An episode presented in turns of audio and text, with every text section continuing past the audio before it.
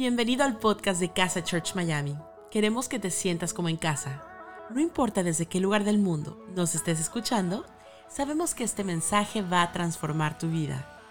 Ponte cómodo y disfruta de la siguiente reflexión. Bienvenido a casa, bienvenida a casa. Qué gusto que estés con nosotros en este día. Qué lindo que estés pasando este servicio de Navidad precioso que estamos viviendo todos juntos. Mi nombre es Ezequiel y junto con mi esposa Marcela pastoreamos esta iglesia increíble, preciosa y todo lo que puedas poner en adjetivos que se llama casa. Así que te damos la súper, súper bienvenida. Y quiero que nos metamos de una sola vez en hablar la historia de Navidad. Y hay algo que me sorprende. Quiero que vayamos al libro de Lucas, capítulo 2, del versículo 8 al 14. Dice, en esa misma región había unos pastores que pasaban la noche en el campo, turnándose para cuidar sus rebaños. Sucedió que un ángel del Señor se les apareció. La gloria del Señor los envolvió en su luz y se llenaron de temor. Pero el ángel les dijo, no tengan miedo. Miren que les traigo buenas noticias que serán motivo de mucha alegría para todo el pueblo. Hoy les ha nacido en la ciudad de David un Salvador que es Cristo el Señor. Esto les servirá de señal. Encontrarán un niño envuelto en pañales y acostado en un pesebre. De repente apareció una multitud de ángeles del cielo que alababan a Dios y decían, Gloria a Dios en las alturas y en la tierra paz a los que gozan de su buena voluntad. Quiero hablarte en los próximos minutos de esto que se llama unboxing navideño. Unboxing navideño. Tiene algo interesante que necesitamos entender y es que hace un tiempo se puso de moda, en realidad desde el año 2006, se puso de moda hacer unboxing. Unboxing, ¿qué es básicamente? Es que cuando alguien recibe un youtuber recibe una, un aparato, un artefacto nuevo, suena viejo ahí, pero artefacto nuevo. La idea es que lo que hacen es que se filman mientras están abriendo el producto.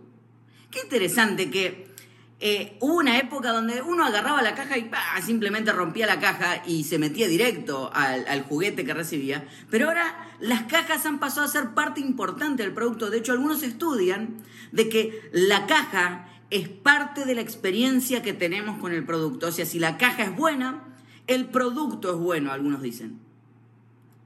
De hecho, no sé si te ha pasado alguna vez, pero yo soy de aquellos que les cuesta mucho envolver regalos. ¿Viste cuando querés envolver regalo y hay toda una técnica de cómo podés envolver regalo? Bueno, yo soy de los que siempre le queda mal. Siempre en la, dobladita algo te queda de más. Nunca te termina de quedar perfecto. Siempre te termina como que quedar feo. Y hay algo que sucede cuando algo está mal envuelto. Y es que uno empieza a decir, bueno, ¿qué es lo que habrá dentro?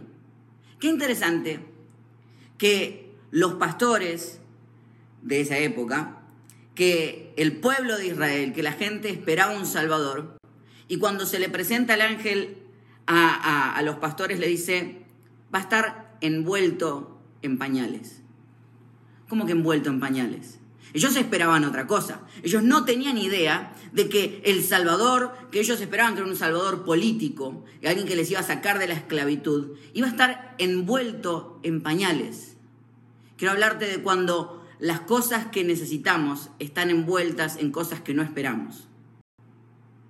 Y tal vez lo primero que quisiera hablarte es que la Navidad nos enseña que la paz está envuelta en el caos.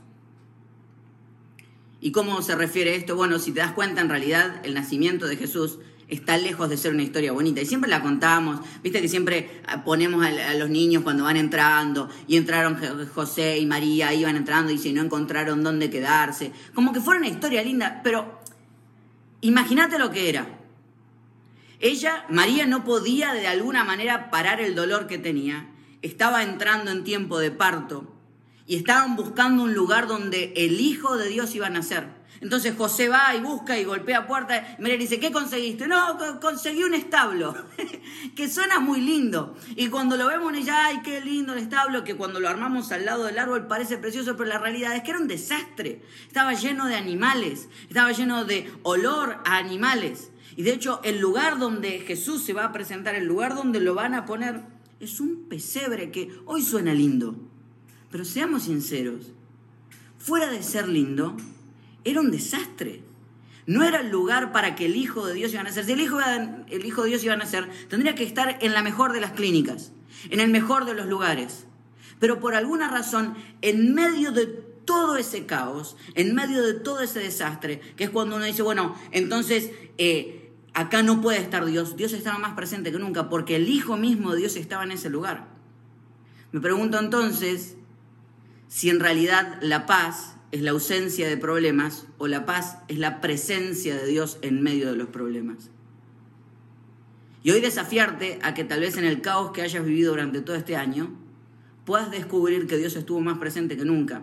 Hace unos días me puse a mirar fotos viejas y me puse a, mirar cantidad de fotos viejas y vi cantidad de tipos de pelos que he tenido puesto y cantidad de ropas.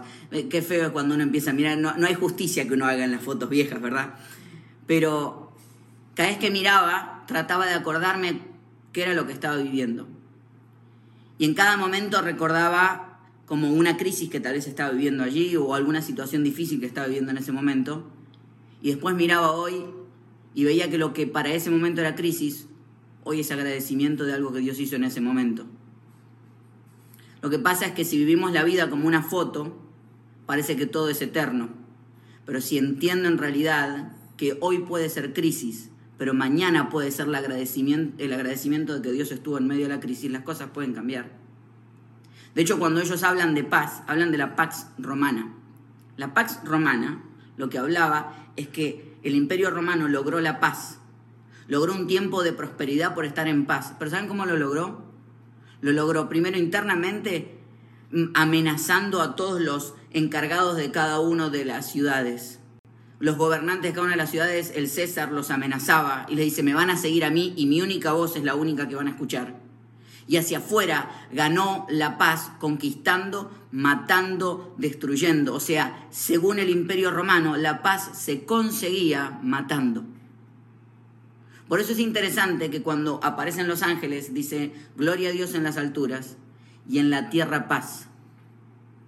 Porque entendemos entonces que todo lo que da gloria a Dios genera paz en la tierra. O sea, para ponerlo en contexto, pues bueno, ¿y qué cosas dan gloria a Dios? Es muy sencillo. Todo lo que genere paz en la tierra da gloria a Dios. O sea que en el medio de tu caos, o en el medio del caos de alguien, cuando tú traes paz, cuando tú con una palabra de amor traes paz a la vida de alguien, cuando en esta Navidad te sientes ante la familia, en la cena familiar, y en vez de meterte en discusiones políticas o en discusiones de diferentes maneras de ver las cosas, o meterte en discusiones de decir lo que vos o tú opinas de las demás personas, tomas el tiempo de mirar a los ojos a alguien y decirte, ¿sabes qué? Te quiero mucho. Cuando tomas la oportunidad de agarrar a alguien y rescatarlo de su infierno en su vida todos los días, y le abrazas y le traes una, palabra de realmente de amor en ese momento, estás trayendo paz a la tierra y esas cosas glorifican a Dios. Nuestra tarea es entender que la paz de Dios, la palabra paz allí es shalom. Shalom es la estructura o la idea que Dios tuvo para la humanidad. Es que todo vuelva a ser como Dios lo pensó. Cuando tú tomas a alguien, lo amas, lo abrazas, le dices las cosas más preciosas y le recuerdas lo que Dios imaginó para él o para ella, entonces le estás volviendo al original que Dios imaginó para esa persona. Porque cuando algo trae paz a la tierra, da gloria a Dios. Y cuando damos la gloria a Dios, traemos paz en esta tierra. Por eso la paz puede estar envuelta en medio del caos. Te insto a que todo lo que hayas visto como un caos en este tiempo, lo puedas ver como una oportunidad para encontrarte con la paz de Dios. Ahora también, fíjate algo que sucede. Dice que Jesús está envuelto en pañales, en el medio de un desastre, en el medio de una crisis, cuando los, los pastores escuchan la historia. Dice, miren, lo van a encontrar, les voy a leer exactamente, dice, esto les servirá de señal, versículo 12. Encontrarán un niño envuelto en pañales y acostado en un pesebre. O sea, ya establece dónde va a estar Jesús. El Hijo de Dios se hace hombre y está envuelto en pañales, la paz está envuelta en pañales, la paz se genera amando y no dañando, pero está en un pesebre, está en el lugar más mundano alguna vez que haya existido. Dios significa que, y quiero hacer énfasis en esto, es decir, la Navidad es Dios envuelto en lo mundano. Dios envuelto en las cosas más mundanas de la vida. Dios envuelto en el medio de los desastres que tenemos. Dime si no hay cosa más mundana que nuestros propios desastres, que nuestras propias crisis. Y no hay cosa más linda que el Hijo de Dios no vino a nacer en el mejor de los lugares, donde había todo el dinero, donde tenían todas las cosas resueltas. No, el Hijo de Dios viene a nacer en el medio de un desastre, en el medio de un caos, en lo más mundano que es en un pesebre.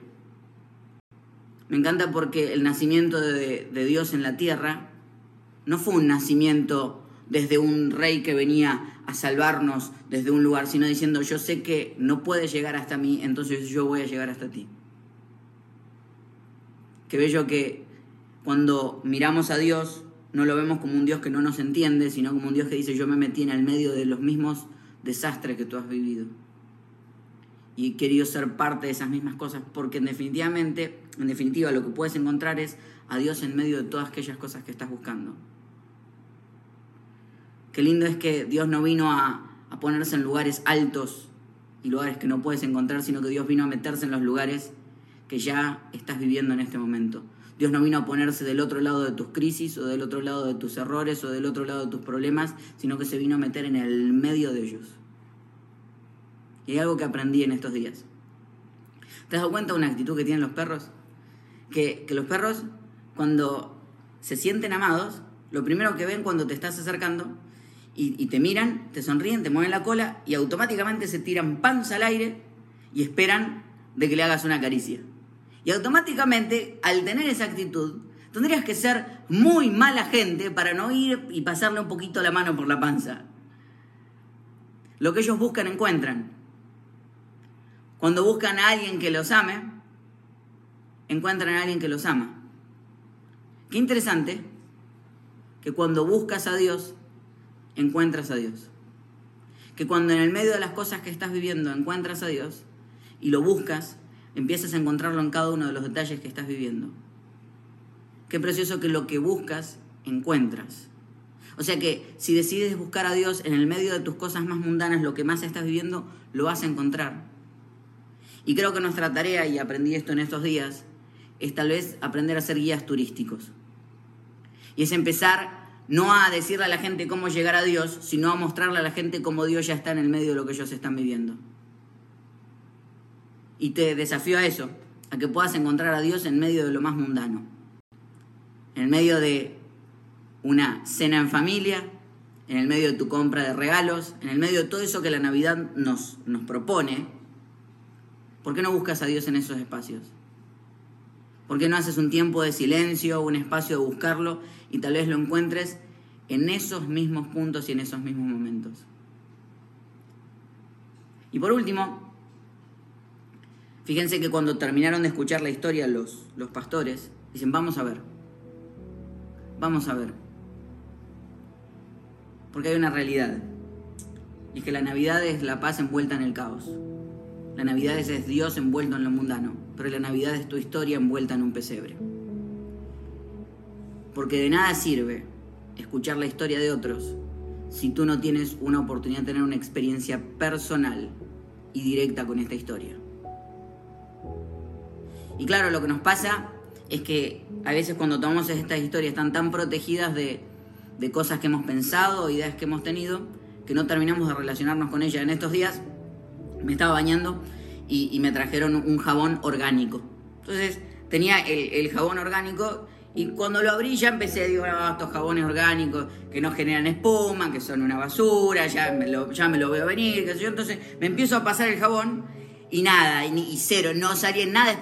comprobé todas mis todos mis prejuicios fueron comprobados mientras me lo pasaba. Digo, ¿ves? Acá lo que hace falta es algo bien, mucho químico, bastante químico, que, que tenga, que, que haga espuma. Y, y de golpe me doy cuenta que el jabón en realidad no le había sacado el plástico que tenía alrededor. Digo, claro, cuando le saqué el plástico que estaba alrededor empezó a hacer la espuma es que hay cantidad de cosas que cuando están llenas de tus prejuicios, aunque las intentes experimentar, nunca las experimentas al 100 porque están cubiertas de todos tus prejuicios y compruebas todos tus prejuicios porque están envueltas en esos prejuicios. La historia de Jesús es igual, mientras esté envuelta en todos tus prejuicios de lo que la religión estableció, de lo que significa estar lejos, de lo que significa que Dios hizo, pero cuando tienes una experiencia con Él, por eso somos insistentes en este tiempo de que no te relaciones con una religión, porque la religión es una serie de reglas. Había alguien que me escribía el otro día en, las redes y me decía, yo, yo creo que eh, tener una relación con Jesús en vez de decir religión es una manera cool de decir lo mismo. No, no es cool es lo que hemos decidido que nos cambia la vida, porque yo no puedo estar mirando mientras otro abre una caja y disfrutar la felicidad del otro. Yo eso el unboxing está muy lindo, pero yo quiero que tener mi propia experiencia con el producto. Yo quiero tener mi propia experiencia con Jesús, porque solamente mi vida cambia cuando esas cosas pasan. No cuando miro cuando otro lo hace, no cuando la historia es una historia vieja y lejana, sino cuando la historia es algo cercano que yo vivo todos los días. Y eso quiero desafiarte. Que la Navidad es encontrar a Dios y encontrar la paz en el medio de tu caos. La Navidad es encontrar a Dios en medio de todas las cosas aún más sencillas que te pasan, que lo puedas encontrar aún poniéndote panza al aire y diciéndote dame una caricia y puedas encontrar a Dios en esos lugares. Y que la Navidad, en vez de ser una historia vieja y que está lejana, es una historia que todavía está presente porque tiene la oportunidad Jesús de nacer en tu vida, en tu día, en tus situaciones, en tus realidades y que si vives eso las cosas cambian. Por eso es mi oración que en este día puedas tener una relación directa con Jesús. Que la historia que acabamos de leer deje de ser una historia vieja y antigua. Que el pesebre deje de ser eso que armas debajo del arbolito. Que en realidad el pesebre sea tu corazón. Que el desastre y el desorden que tenemos sea el mismo que nuestro corazón establece. Y que en el medio de todo ese desastre veas nacer a Jesús. Por eso me encantaría desafiarte a que si nunca lo hiciste, a que hoy puedas abrirle tu corazón a Jesús. A que hoy puedas decirle, si tomaste un pesebre, si tomaste un lugar desordenado, si tomaste un caos y decidiste nacer ahí, yo quiero que nazcas aquí. Yo quiero tener una relación personal contigo. Por eso cuando yo diga tres, si esta es tu decisión, si lo que quisieras es que Jesús nazca en tu corazón el día de hoy, no otra vez, no una relación con una religión, sino una relación directa con Dios, sin intermediarios. Cuando yo diga tres, vas a escribir en el chat, Jesús, te necesito. Y tal vez esta sea la Navidad más espectacular en la historia de tu vida. Año 2020, el año de los desafíos. Fue el año en el que tomaste la decisión de acercarte a Jesús. Cuando llegue a tres, si estás dispuesto a abrir tu corazón, vas a escribir en el chat, Jesús, te necesito. Uno, Dios te estaba buscando y tú lo sabes. Dos, esto no tiene que ver con las historias que hayas escuchado, con lo que hayas estipulado, con tus propios eh, preceptos de lo que debe ser. Esto tiene que ver directamente con lo que Jesús quiere hacer en tu vida y la relación que vas a tener con Él. Si estás dispuesto a abrirle tu corazón a Jesús, escribe en el chat, Jesús, te necesito a la una, a las dos y a las tres. Este es el momento de hacerlo. Este es el momento de hacerlo. Yo te felicito por la decisión que estás tomando en este momento. Porque estás decidiendo que en el medio de tu propio caos, en el medio de tu propio desorden, en el medio de las cosas personales que cada uno vivimos, pueda Jesús nacer. Y me gustaría orar por todos. Todos los que pasamos este año de una manera interesante, pero que por sobre todo hemos dejado que Jesús nazca en nuestras vidas. Cerramos nuestros ojos y oramos, Señor, te doy gracias porque tú has decidido nacer en el corazón de cada uno de nosotros todos los días. Y hoy yo te pido que si alguna vez nos enfriamos en buscar de ti y nos relacionamos con los preceptos, con las ideas y por alguna razón se nos volvió a transformar la Navidad en algo plástico, que vuelvas a nacer en nosotros, que este sea un reencontrarnos, que sea un tiempo donde seamos mensajeros de tu paz, que seamos mensajeros de encontrarte aún en los detalles más mundanos de nuestra vida y que hoy tu historia sea nuestra historia. Yo oro por todos aquellos que han tomado esta decisión en el día de hoy por primera vez en el nombre de Jesús. Amén y amén. Gracias por habernos acompañado en esta enseñanza de Casa Church Miami. Esperamos que haya sido de mucha ayuda. Te invitamos a que lo compartas en tus redes sociales y que nos dejes tus comentarios. Para más información de nuestras actividades o para conocer más de nuestra iglesia, puedes ingresar en casachurch.miami y seguirnos en nuestras redes sociales. Antes de despedirnos, queremos declarar bendición sobre tu vida. Que el Señor te bendiga y te guarde, que haga resplandecer su rostro sobre ti, que tenga de ti y de nosotros misericordia y que ponga en tu vida paz. Gracias por habernos acompañado en esta enseñanza de Casa Church Miami. Esperamos que haya sido de mucha ayuda. Te invitamos a que lo compartas en tus redes y a que nos dejes tus comentarios.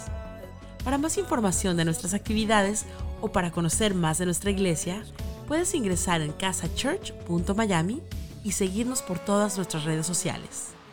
Antes de despedirnos, queremos declarar bendición sobre tu vida.